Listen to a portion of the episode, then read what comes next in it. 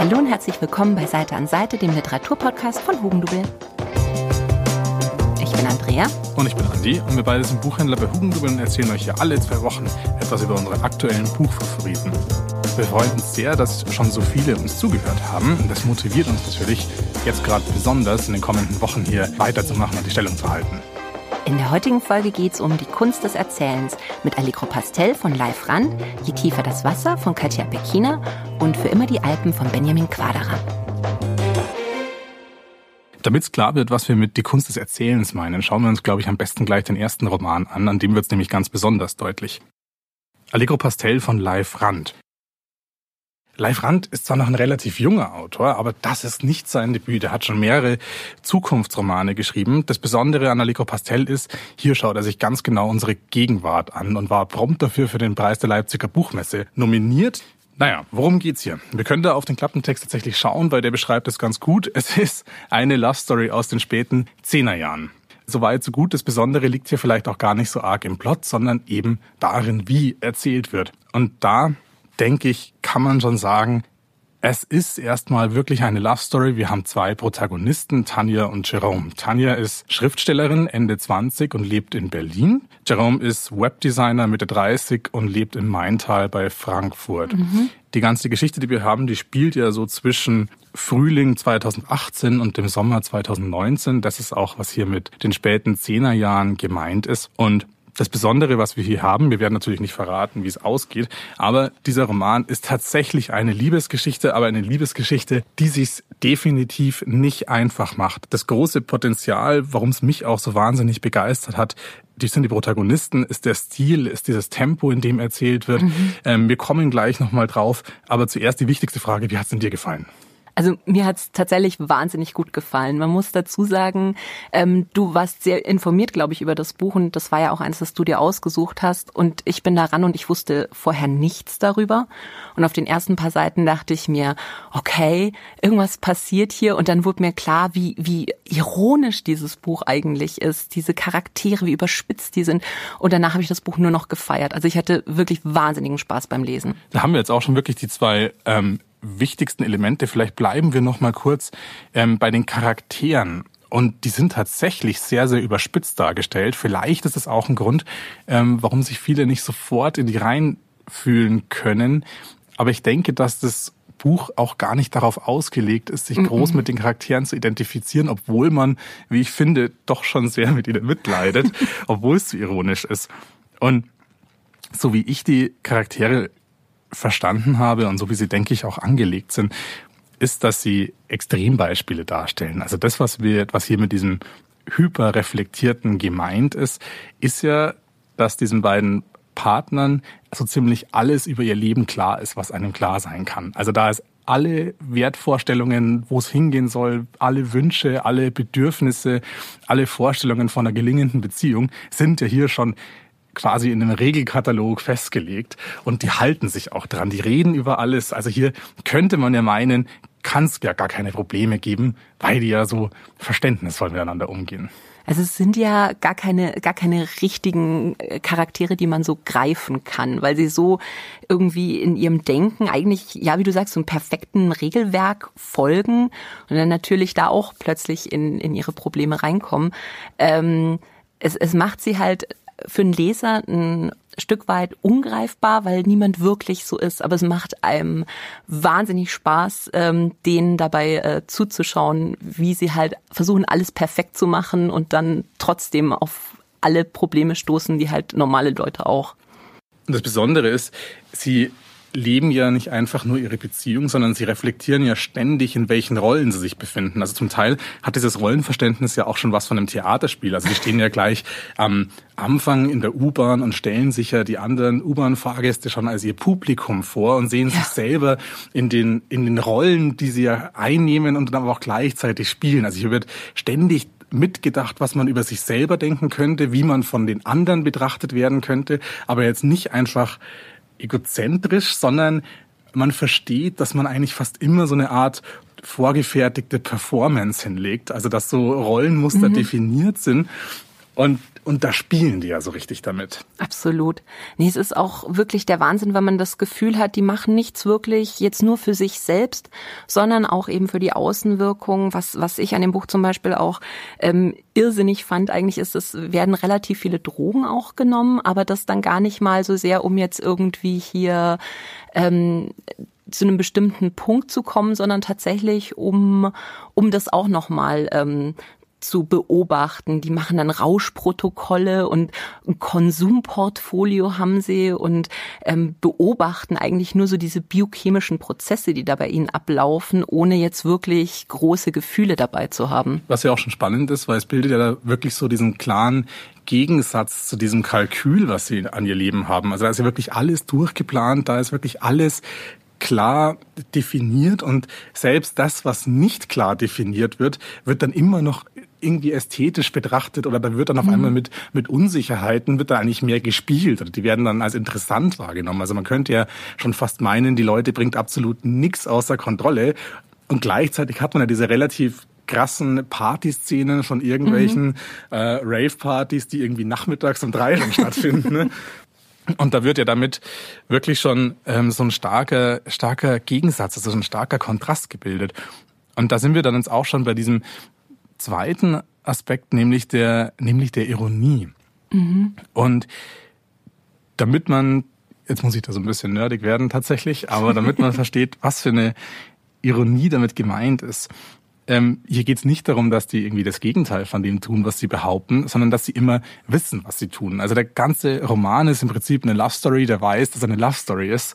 Ähm, und das macht's ja hier wirklich so spannend. Also hier werden immer mindestens drei Meter Ebenen mit reingezogen. Hier wird immer der, die Protagonisten betrachten sich selbst, was sie in der Situation machen und gleichzeitig sind wir in der Position, die vom Erzähler nochmal mehr mitgeteilt bekommen, als die Protagonisten wissen. Mhm. Und da wird ja sowas wirklich spannendes, also spannendes ästhetisch gemacht, in dem Sinne, dass ja alles nochmal mit so einer Ebene überzogen wird, wo immer alle Aussagen unter einen Vorbehalt gemacht werden. Also wo immer potenziell ja nichts einfach nur für sich steht. Ja, sie, sie sind auch extrem widersprüchlich eigentlich in dem, was sie sagen und in dem, was sie machen. Und ähm, wenn man das halt dann liest und äh, dann diese diese Diskrepanzen plötzlich so richtig offensichtlich werden, also das macht, also hat mir wahnsinnig Spaß gemacht, das zu lesen. Und es ist ja auch tatsächlich so, dass das Buch ist ja wirklich relativ knapp, mhm. aber man hat am Ende finde ich das Gefühl, als hätte man den ganzen Gesellschaftsroman gelesen. Und es ist ja auch tatsächlich eine Art von Gesellschaftsroman, und zwar einer, der so ein bisschen in der Tradition von der Popliteratur aus den 90ern steht. Also es wurden ja jetzt auch schon in mehreren Rezensionen so die Vergleichsgrößen benannt. Das waren dann Faserland von Christian Kracht oder Soloalbum von Stuckrad Barre. Und es ist schon so was ähnliches, was hier gemacht wird, weil hier wird wahnsinnig viel Zeitgeist aufgefangen. Mhm. Also es geht hier um diese Protagonisten, die jetzt auch noch dieser Millennial-Generation angehören, die da Ende 20, Mitte 30 sind. Ähm, es wird ja auch in so einem Sinn relativ viel Gegenwart eingefangen, dass hier Marken genannt werden. Und das aber in einem, in einem ganz anderen Verfahren als jetzt in Faserland, wo es ja um, um teure Marken geht, also wo es ja um Statussymbole geht. Und hier wird aber auf einmal bei Decathlon eingekauft. Aber und, mit Stolz. Aber mit Stolz, genau. Also hier werden Turnschuhe bewundert, die dann irgendwie dann doch nur 10 Euro gekostet haben. Oder wird ein gefälschter Dior-Rucksack gekauft, wo man dann stolz drauf ist, dass die einen meinen könnten, der ist super teuer und gleichzeitig stolz drauf ist, dass dann andere davon irritiert sein könnten, weil sie den als Fälschung erkennen. Mhm. Ähm, oder oder zum Teil wird hier gezielt mit Witz gearbeitet. Also wenn Jerome zum Beispiel nach Berlin fährt und dann erzählt, ah, er hat ein gutes Verhältnis zur Deutschen Bahn, dann ist es ja, dann würde, da wären ja schon solche Klischees aus der aktuellen Gegenwart wirklich aufgegriffen. Mhm. Und gleichzeitig hat man ja so diese zwei Protagonisten, die ja für sich ja schon relativ privilegiert sind. Also die haben ja absolut alle Möglichkeiten. Die sind ja. beide in einer super beruflichen Position, haben beide auch Geld. Äh, denen steht ja wirklich die ganze Welt offen. Und trotzdem fühlen die sich ja nicht so richtig orientierungslos. Und zwar, sie haben ganz klar ihre, ihre Ziele. Und wenn sie aber noch nicht da ange, sie wissen beide, dass sie noch nicht da angekommen sind, wo sie hinkommen wollen. Aber sie haben so überhaupt kein Problem damit. Also sie wissen ständig, da, da gibt es noch eine Möglichkeit, da kann man noch einen Roman schreiben, da kann man aber auch, wenn es nix ist, einen Roman wieder verwerfen und nochmal komplett von vorne mhm. anfangen. Also die haben so überhaupt kein Problem damit, in so einem ständigen Nicht-Fertig-Sein zu sein. Genau, also sie haben keinen richtigen Plan eigentlich, wo es hingehen soll, aber sie fühlen sich davon überhaupt nicht bedroht oder so. Nee, überhaupt nicht. Also sie haben trotzdem wirklich irgendwo ihren Kompass stehen und der wird dann natürlich manchmal nicht so ganz klar. Aber da durch diese Leerstelle, die man dann trotzdem hat, obwohl in dem Roman ja über die Protagonisten wahnsinnig viel erklärt wird, mhm. hat man dann trotzdem noch so eine so einen Grad an Authentizität, dass die eben nicht ganz durchleuchtet werden. Also ich fand sie wahnsinnig, wahnsinnig spannende Charaktere und es hat mir echt wahnsinnig viel Spaß gemacht, das zu lesen. Ja, spannend ist zum Beispiel auch, dass äh, wir haben ja da dieses Zitat auch auf, auf der Rückseite von von Tanja Arnheims ersten Roman, diese vorauseilende Wehmut. Mhm. Und dieser jetzt gerade, wenn man sich so eine turbulente Zeit 2020 anschaut, ja schon wirklich fast gegeben, wenn man auf diese auf diese fast schon auf dieses Stillleben aus den Jahren 2018 und 2019 zurückschaut die Vergangenheit. Ja, tatsächlich. es ist ja auch wirklich so, man kann das Buch schon wirklich vergleichen mit Werken, die ja auch schon so implizit zitiert werden. Also Faserland ist da zum Beispiel da, aber es gab ja auch noch diese anderen Berlin-Romane, wie jetzt im Plüschgewitter von Wolfgang Herrndorf zum mhm. Beispiel. Da habe ich mich definitiv dran erinnert gefühlt. Mhm.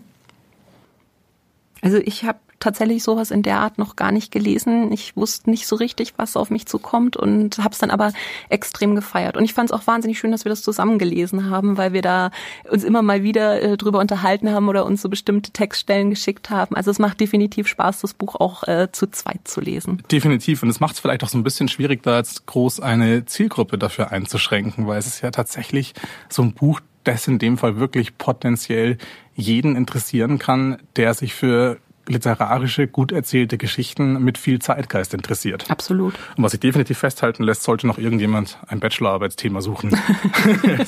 Dieses Buch ist das ideale Werk dafür. Das gibt viel Bei Allegro Pastel haben wir ein Buch, wo die Gefühle eigentlich sehr zurückgenommen sind. Das Buch, was ich dabei habe, ist da das krasse Gegenteil. Also da werden die Gefühle wirklich so brachial beschrieben. Und zwar ist das Je tiefer das Wasser von Katja Apekina. Ist auch eine spannende Geschichte eigentlich, weil das Buch ein Debütroman ist, der in Amerika als ähm, bei einem ganz kleinen Indie-Verlag erschienen ist und sich dann da aus dem Nichts raus eigentlich zu so einer literarischen Sensation entwickelt hat. Und ähm, jetzt ist eben die deutsche Übersetzung da. Das Buch spielt ähm, 1997. Es geht um zwei Schwestern, Edie und May. Die sind 16 und 14 Jahre alt.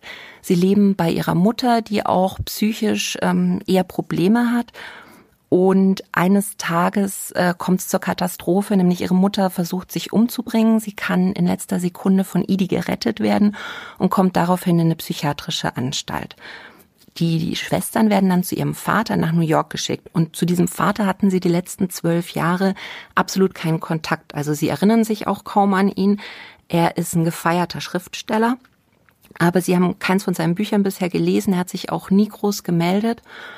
Und jetzt kommen die Mädchen eben nach New York und ähm, lernen einen Mann kennen, der für sie ja eigentlich ein Fremder ist, aber der wahnsinnig investiert plötzlich in sie ist. Also man hat echt das Gefühl, der versucht die letzten zwölf Jahre komplett wieder gut zu machen. Der nimmt die Mädchen überall hin mit. Ähm, Idi ist das eigentlich schon fast zu viel. May dagegen, die, die genießt das absolut. Also die verhält sich auch eher wie ein kleineres Kind, um da die volle Aufmerksamkeit zu bekommen.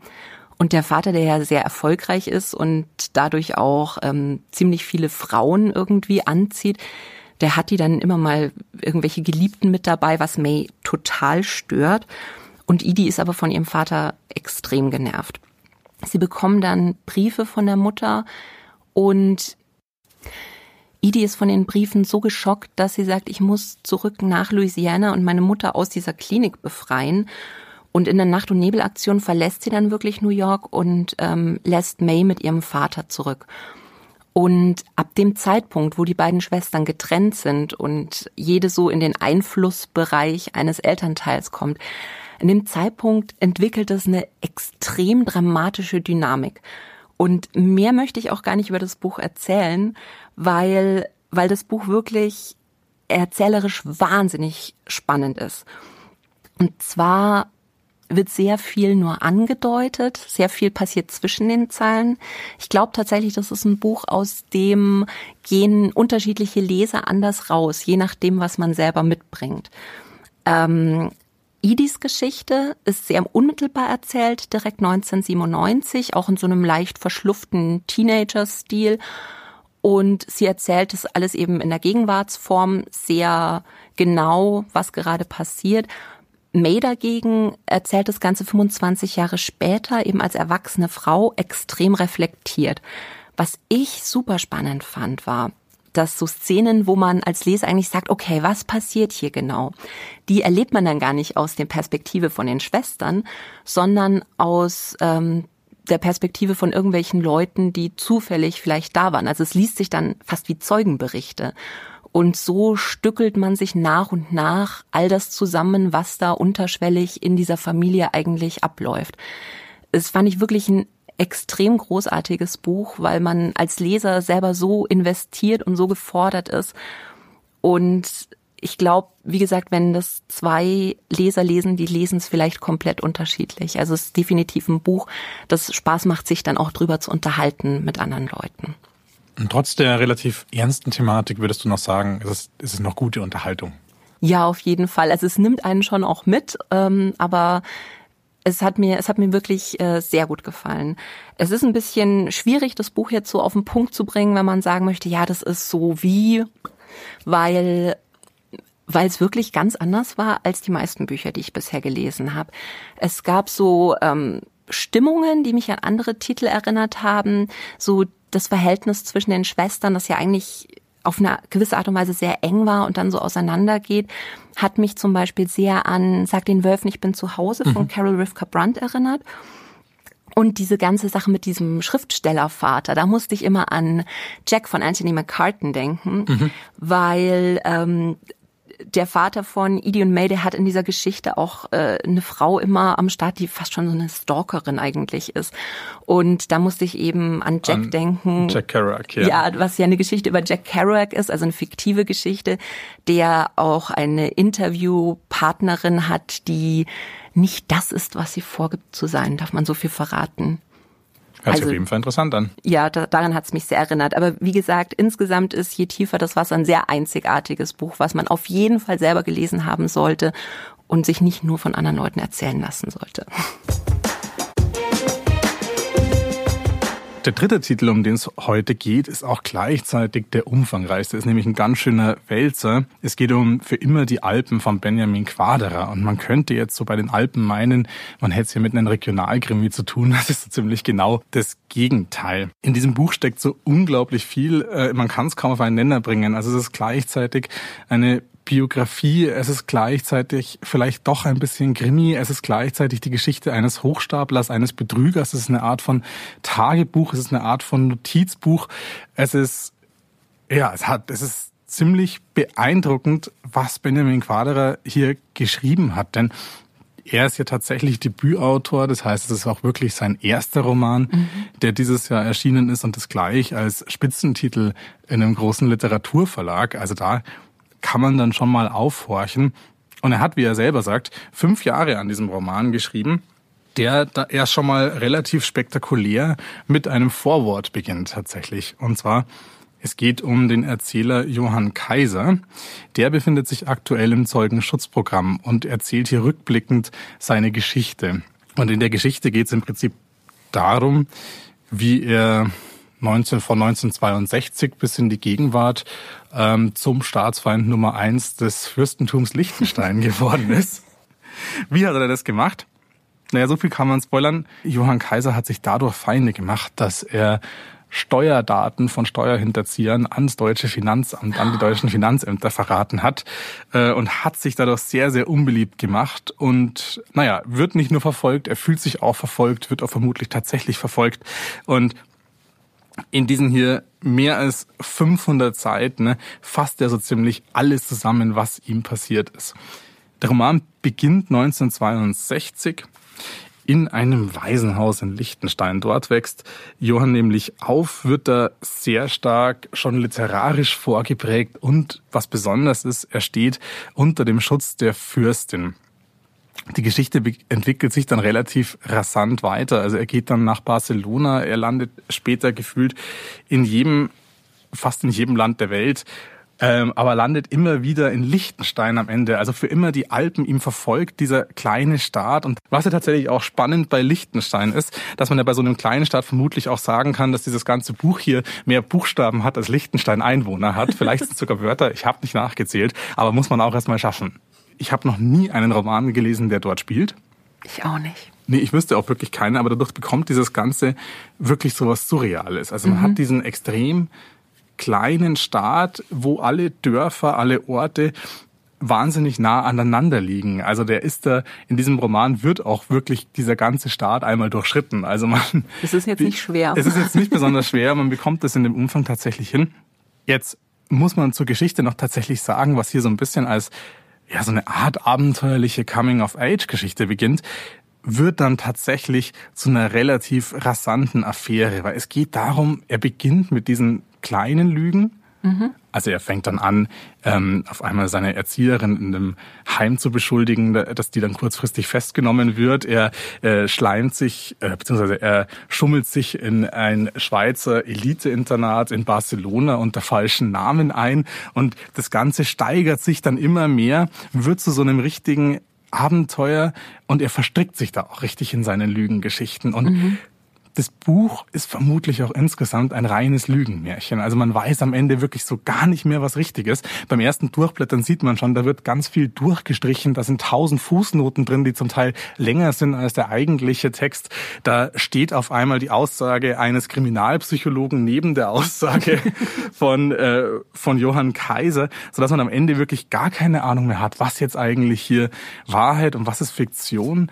Wobei man am Ende ja sagen muss, es ist ein Roman, also alles ist Fiktion. Das Spannende aber tatsächlich ist, dass Johann Kaisers Geschichte auf einer realen Vorlage beruht. Also es gab tatsächlich mal so jemanden, der da diese, diese Steuerdaten verraten hat und dementsprechend verfolgt und, und belangt wurde. Aber da liegt dann auch schon so ein bisschen dieses Prinzip in diesem Roman. Also es ist eine Geschichte in der Geschichte in der Geschichte. Also zwischendrin wird da auf Seiten die ähm, gesamte Entdeckungsreise von James Cook auf einmal noch miterzählt, weil es okay. irgendwie gerade passt.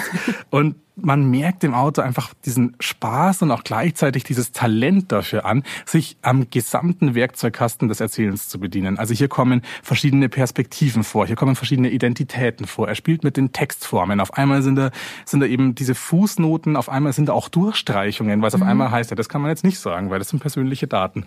sind, ähm, man hat auch immer wieder bestimmte Erinnerungen, die so vermutlich gar nicht passiert sein können. Also man weiß am Ende als Leser auch schon so gar nicht mehr richtig, wo man denn gerade steht und trotzdem macht das Ganze unheimlich viel Spaß zu lesen. Also das hört sich jetzt wahnsinnig nerdig und anstrengend an, aber was hier tatsächlich in der Form schon wahnsinnig experimentell ist, fügt sich dann trotzdem zu einem großen Ganzen. Und das ist dann wirklich ein, ein großes Abenteuer, nicht nur in der Geschichte, sondern auch in der Art, wie man dieses Buch liest.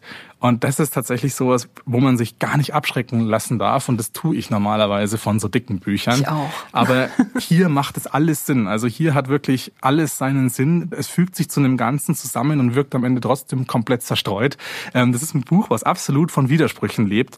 Und das, denke ich, macht's wirklich, wirklich großartig. Und wo der Quadra jetzt hier 2020 anfängt, ist ja mit was was schon seit der, seit, seitdem es Romane gibt, existiert, also dieses Spiel mit der Gattung. Also es gab mhm. schon mit Tristram Shandy irgendwann mal Mitte vom 18. Jahrhundert, es ging dann weiter mit Ulysses, Anfang vom 20. Jahrhundert. Äh, da gibt's natürlich auch noch andere Hochstapler-Geschichten wie der, der Felix Krull von Thomas Mann. Und man weiß, Benjamin Quaderer, der kennt das alles und er spielt komplett damit. Also das ist wirklich hier gleichzeitig ein Spaß am Geschichten erzählen, aber auch ein Spaß an der Literatur als solche. Und das macht dann umso mehr Spaß, auch noch das Ganze zu lesen. Also man kann hier wahnsinnig viel entdecken, was man denn so machen kann mit einem Roman und ist gleichzeitig noch wunderbar unterhalten.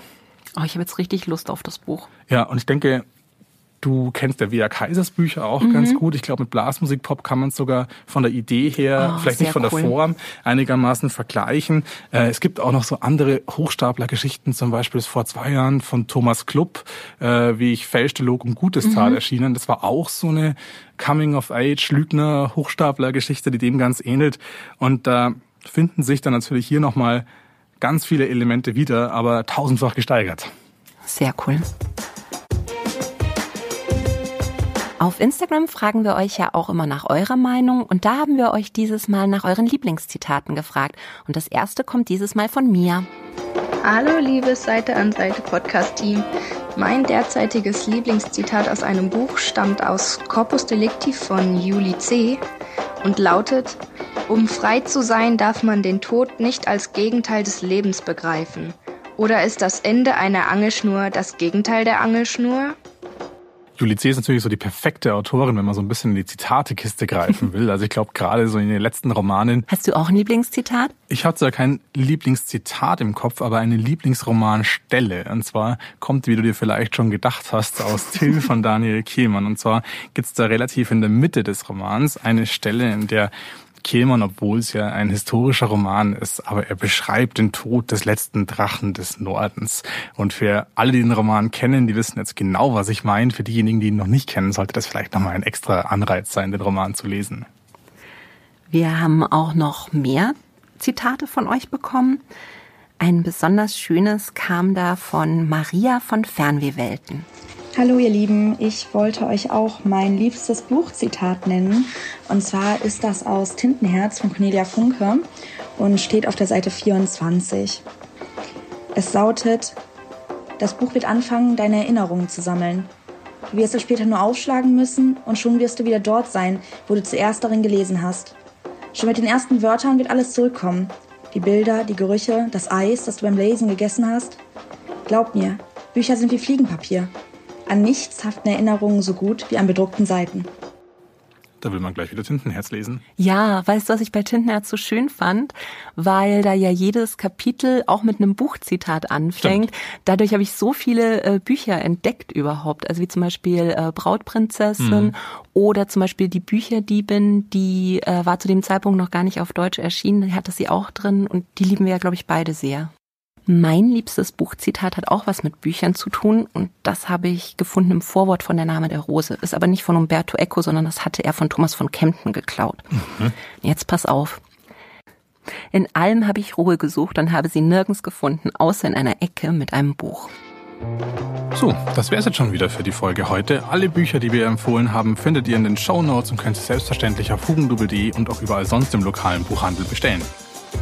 Auf Instagram findet ihr uns unter Seite an Seite.podcast.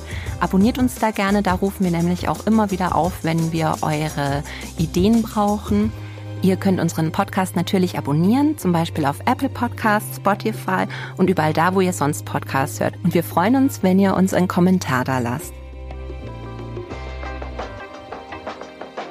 Dann bis zum nächsten Mal. Bis in zwei Wochen. Ciao. Ciao.